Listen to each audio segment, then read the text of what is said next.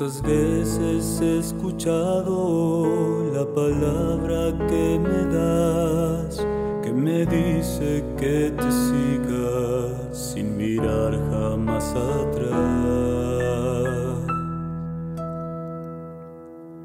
¿Cuántas veces de mis labios ha salido un quizá y de mi corazón frágil? ¿Qué tal amigos? Sean bienvenidos una vez más a su podcast favorito, Camino a la Santidad.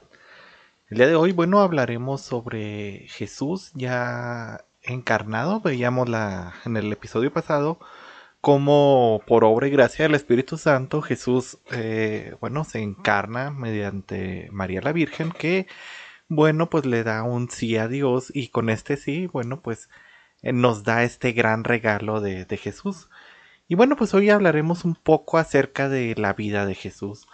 Eh, muchas veces quisiéramos saber más acerca de su vida, quisiéramos conocer hasta el más mínimo detalle, pero bueno, muchas de las cosas que hizo Jesús al respecto de su vida no figuran en el Evangelio. Todo esto lo podemos ver, eh, por ejemplo, dentro de la vida privada de Jesús. Antes de que hiciera su aparición pública, pues no conocemos todo el periodo desde su adolescencia hasta sus 30 años, eh, más o menos. No sabemos mucho de, esta eh, historia, de la vida de Jesús, lo cual hablaremos un poco más adelante de esto. Es toda la vida de Jesús es parte de un misterio de la revelación del Padre. Jesús nos dice, quien me ve a mí, ve al Padre. Eh, cada acción que realiza, cada acto que, hace, cada palabra que dice, nos va revelando al Padre, así como a través de los años eh, que, bueno, fue preparada esta, esta mm, venida del Señor, bueno, pues Él nos va preparando mediante sus obras para que nosotros también conozcamos al Padre.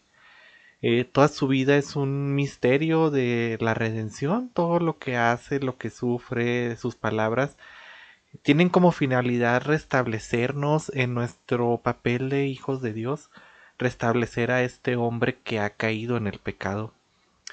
A lo largo de su vida se manifiesta como este modelo perfecto, este hombre perfecto, en quien podemos ver y seguir.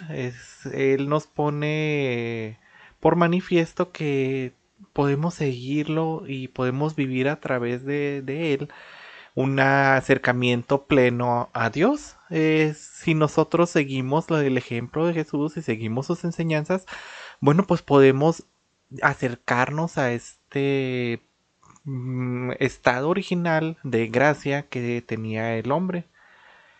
Y bueno, pues vemos que su venida este, fue preparada a lo largo de los siglos. Y bueno, pues lo vamos viendo este, a lo largo de lo que nos relatan los evangelios. En primer momento, bueno, pues vemos el misterio de la natividad. Jesús nace en la más humilde familia, en un establo, en una familia pobre. Quiere hacerse hasta lo más bajo. En aquellos entonces lo esperaban que naciera de la familia del rey, que naciera en un palacio la gente quería verlo como un gran rey gobernante humano, pero él, como dice San Pablo, se abajó hasta hacerse uno como nosotros. Él decide nacer en lo más humilde de una familia para compartir de esa manera nuestra condición de humanos, nuestra condición de humildes y vaya que qué hermosos padres que eligió a José y a María. Durante sus primeros años de su niñez, bueno, se van cumpliendo los designios de la ley de Israel. Lo veíamos que Jesús es el cumplimiento perfecto de la ley. Lo vemos, por ejemplo, en su circuncisión al octavo día, en donde, bueno, esto es un signo de que Él es perteneciente a este pueblo elegido, al pueblo elegido de Abraham. Es Jesús, pues, que se hace parte de este pueblo y de esta alianza que había hecho Dios con, con Abraham a través de esta circuncisión. Es un signo que, bueno, nos prefigura al bautismo que todos hacemos, en el cual, así como Jesús se volvió parte del pueblo elegido, nosotros nos volvemos parte del pueblo elegido de Dios mediante el bautismo y nos hacemos hijos y coherederos de, de la gracia. Vemos también, por ejemplo, la adoración de los magos. Esto representa a todos los pueblos paganos que a lo largo de los siglos pues van acogiendo la nueva la buena nueva de la salvación. Lo vemos a través de todos los siglos de evangelización, este 21 siglos que han pasado desde la venida de nuestro Señor, en donde los pueblos se han ido convirtiendo y se han ido acercando a este misterio de la revelación. Lo vemos también en su presentación en el templo, en donde se lo muestra como el primogénito de, Dios. Es el primogénito que pertenece al Señor. En la antigüedad, en el pueblo de Israel, bueno, el primogénito, el primer hijo, era por ley tenía que ser ofrecido al servicio del templo. Si los padres querían conservar a su hijo, bueno, se tenía que hacer un sacrificio y esto es lo que hacen eh, cumpliendo la ley este, María y José. Vemos que durante su presentación, bueno, se acerca Simeón y Ana, que lo reconocen como el Mesías, aquel que ha de traer luz a las naciones, gloria a Israel, pero que también será un signo de contradicción que pondrá padres contra padres, a hijos eh, este contra padres, que pondrá familias en contra. Y esto, bueno, lo vimos hoy en la actualidad. ¿Cuántas veces eh, hablar de Dios en nuestras familias a veces es signo de contradicción? No obstante, lo veía ahorita en la mañana con una jovencita que ha pertenecido a grupos de jóvenes y que estaba muy orgullosa ella por las manifestaciones eh, ultra radicales del feminismo, en donde se pedía el aborto. Y le decían ahí algunas personas, algunos comentarios, eh, oye, pues es que eso es también un feminicidio, el pedir el aborto y asesinar a una niña desde antes del nacimiento es un feminicidio. Y ella empezó a contradecir y empezó a meter que libre albedrío, que todos somos, que, que Dios nos da la posibilidad de hacer lo que queramos. O sea, ya estamos viendo un signo de contradicción. Alguien que no está firme en su fe, que no conoce su fe está viendo argumentos de personas que pues realmente solo ven por intereses políticos o intereses propios.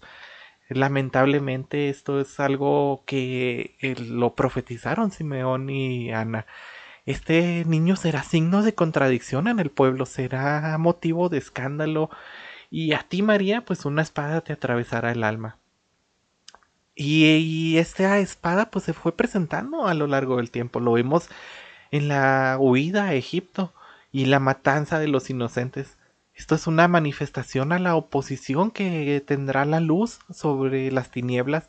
Lo vemos en la actualidad con las personas que piden desigualdades, que piden injusticias, que apoyan leyes que desfavorecen a la mayoría solo por algunos intereses. Lo vemos con aquellas personas que se preocupan más por sí mismos o por eh, cosas que nos apartan del amor de Dios, este oposición a la luz. Él viene a su casa, Jesús vino a su casa y los suyos no lo recibieron. Y así pasa en la actualidad. Viene a nosotros y muchas veces no lo queremos recibir, no queremos hacer caso al mensaje. Y bueno, a la gran mayoría de su vida, Jesús eh, no se habla de la gran mayoría. 30 años casi en los que no se habla eh, de la vida de Jesús. ¿Y qué ocurre durante estos uh, años de la vida privada? Bueno, pues Jesús comparte nuestra condición de una vida cotidiana. Muchas veces pensamos que nuestra cotidianidad es algo aburrido, que no voy a poder llegar a la santidad porque pues no soy una persona que se mantiene haciendo oración o una persona que simplemente es santa ya por naturaleza y pensamos que la cotidianidad de nuestras vidas no nos va a permitir hacernos santos. Sin embargo, es Jesús quien nos pone este ejemplo en el que, bueno, pues a través de su vida cotidiana comparte esa condición con nosotros, trabaja ayudándole a su papá en la carpintería, ayudándole a su mamá, siendo, pues, este, ¿cómo se llama? Obediente a sus padres, o sea, comparte por completo la mayor parte esta condición de la inmensa mayoría de nosotros. Esta nos da la importancia de la vida manual, de la vida religiosa, en donde siempre está sometido a la ley y vive en esta comunidad. Es un ejemplo que nos pone Jesús de esta manera en la que, bueno, pues él trabaja, él ayuda a su mamá en lo que es necesario, él comparte la vida religiosa, vive en su comunidad, vive con una sumisión a sus padres, este, y cumple a la perfección con este cuarto mandamiento de la ley de, bueno, honrarás a tu padre y a tu madre.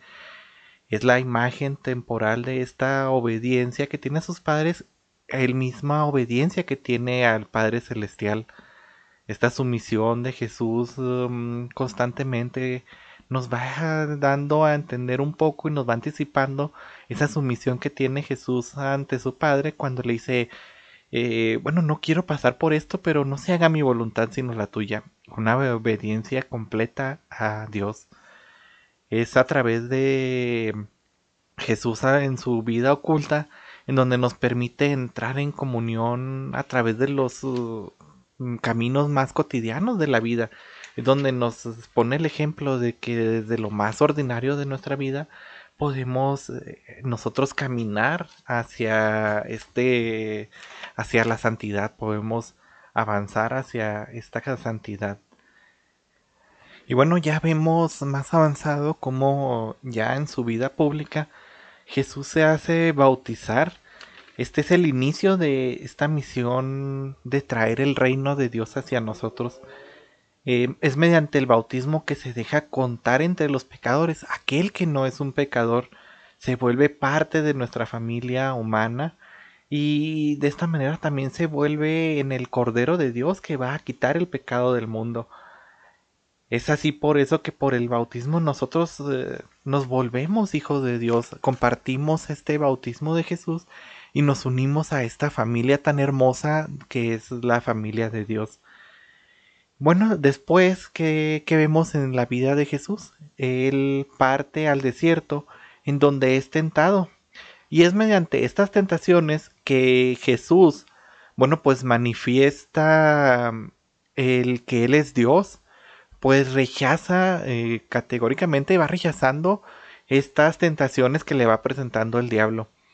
Estas tentaciones nos recuerdan a las tentaciones que sufre Adán en el paraíso, a ver Jesús, ¿tienes hambre? Pues convierte esta piedra en pan. Oye, este, ¿es cierto que no pueden comer de todos los árboles? No, sí podemos. Ay, ¿por qué no comen de esta manzana?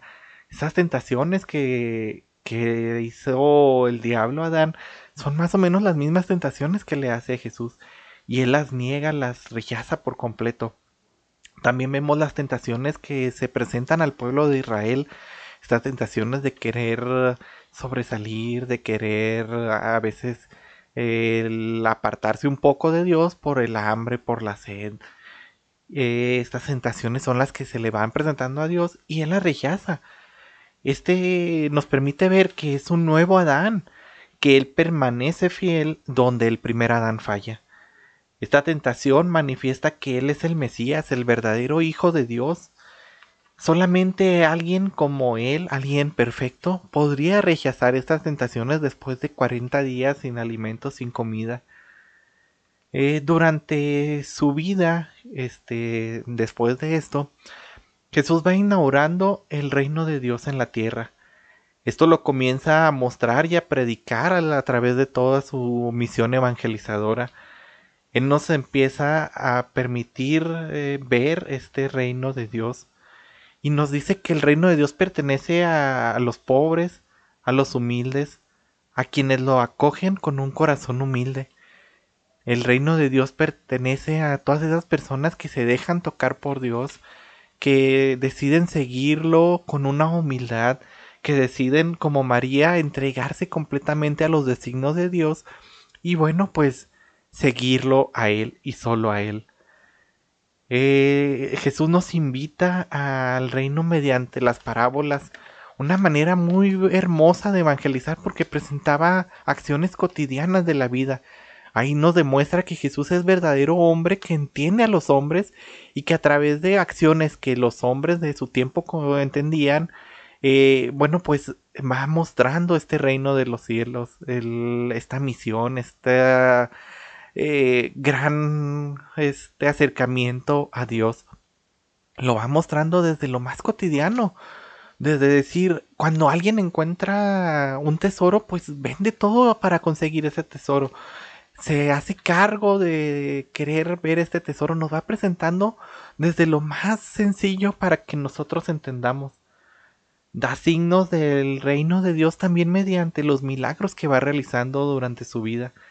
Son estos signos mesiánicos que nos van a dar un poco de pauta de que Él es realmente el Hijo de Dios. Eh, pero sin embargo estos signos no vienen a exterminar, Él no viene a quitar por completo el sufrimiento en la tierra, porque esa no es su misión. Su misión es venir a redimir al hombre, a volver a recuperarlo de esa caída que había hecho, de ese alejamiento de Dios. Bueno, pues Él viene con esta misión principal a veces nos preguntamos, ¿por qué hay tantos males? ¿Por qué sufrimos? ¿Por qué nos pasan X cosas? Bueno, porque Jesús no vino a quitar esto. Él no vino a quitar el mal en la tierra. Él vino a quitar el principal de los males que era el pecado. Ese pecado que nos apartaba de Dios y que nos merecía una muerte eterna, una muerte para siempre. Y bueno, vemos eh, cómo esta misión de quitar el pecado se manifiesta un poco en los exorcismos que Jesús realiza. Esto es una anticipación de su victoria sobre la muerte. Es una victoria sobre el príncipe de este mundo, sobre Satanás, en donde él a través de estos exorcismos demuestra que él es el Cristo, el elegido por Dios, él es el Hijo de Dios, el que tiene el poder para expulsar a los demonios. Él, bueno, finalmente elige a sus apóstoles y les da la misión de compartir esta buena nueva. Son estos apóstoles que a través de los siglos pues se han ido transmitiendo esta enseñanza y se han ido mediante la imposición de las manos eh, transmitiendo este poder que Jesús les da. Lo vemos en nuestros obispos, en nuestros sacerdotes, y lo vemos en toda nuestra bendita iglesia. Y de entre de todos estos, de entre los discípulos, él elige a uno, a quien le da la primacía. Elige a Pedro, a quien le da las llaves del cielo, le da una autoridad, una autoridad para gobernar a la iglesia, para dirigirla. Es por eso también tan importante la autoridad de nuestro Santo Papa, del Papa Francisco hoy en nuestros días, eh, muchas veces eh, muchos hermanos se atreven a criticar al Papa, a hablar en contra de él, en vez de hacer oración para que realicen la mejor manera este ministerio tan hermoso que Dios le dio, porque así como el Papa es el sucesor de San Pedro, tiene la autoridad que Dios le da, que el mismo Jesús le da para gobernar a la iglesia. Es por esto que Jesús le dice a San Pedro, apacienta a mis ovejas. Le está dando esta misión de guiar al rebaño porque bueno, Jesús tenía que irse. ¿Y quiénes iban a, seguir con esta misión evangelizadora? Pues los apóstoles, principalmente en la figura de esta primacía que le da al apóstol San Pedro. Finalmente, bueno, Jesús se entra en una determinación muy grande, se decide a subir a Jerusalén, es decir, subir a cumplir su misión y manifestar de esta manera la venida del reino de Dios. Él sabe que si sube a Jerusalén lo van a matar. Ya lo viene la gente buscando. Ya ha sido signo de contradicción para muchos de su pueblo en ese entonces. El Sanedrín, los sacerdotes lo querían matar. Los em, fariseos lo querían matar. Los saduceos lo querían matar. Todos los diferentes grupos eh, judíos que había en ese momento ya lo querían por alguna razón acabar con él porque era contrario a las enseñanzas que ellos tenían. Era una fe tan fuerte que tenían, pero una fe eh, llegaba a los fanatismos que se había apartado por completo de la verdadera misión del pueblo de Israel. Y entonces todo este grupo de gentes ya quieren que Jesús, bueno, pues desaparecerlo, que este no nos esté estorbando, que este ya no nos esté mm, metiéndose en lo que nosotros enseñamos, que lo, lo, dice el sacerdote, más vale que muera uno a que todo el pueblo sufra porque lo veían como alguien alborotador que venía a hacer signo de que los, eh, el ejército romano, bueno, pues dijera, este está alborotando al pueblo y vamos a, esto, a aparecer al pueblo. Entonces, ¿qué dicen? Pues mejor lo desaparecemos a él y que no nos caiga a nosotros nada. Entonces, cuando Jesús toma la determinación de subir a Jerusalén, él ya sabe a lo que va y él ya sabe que va a morir por nosotros. ¿Para qué? Para cumplir esta promesa tan hermosa de la salvación, para que durante todo este tiempo, de estos siglos que han pasado desde que el hombre se apartó de Dios, desde que Dios se aparece a Abraham, desde que Dios va hablándole a su pueblo, por fin se va a realizar la salvación con la muerte de Dios. Y bueno, pues eso lo iremos viendo en los siguientes episodios. Esto ha sido todo de mi parte. Espero les dé un poco de luz a este misterio tan grande de la vida de Jesús y a este misterio tan grande de nuestra iglesia. Eh, bueno, eh, los vemos en el siguiente episodio dentro de dos días. Eso sería todo. Hasta luego y que Dios los bendiga. Cuando llene mi vida de ti, te seguiré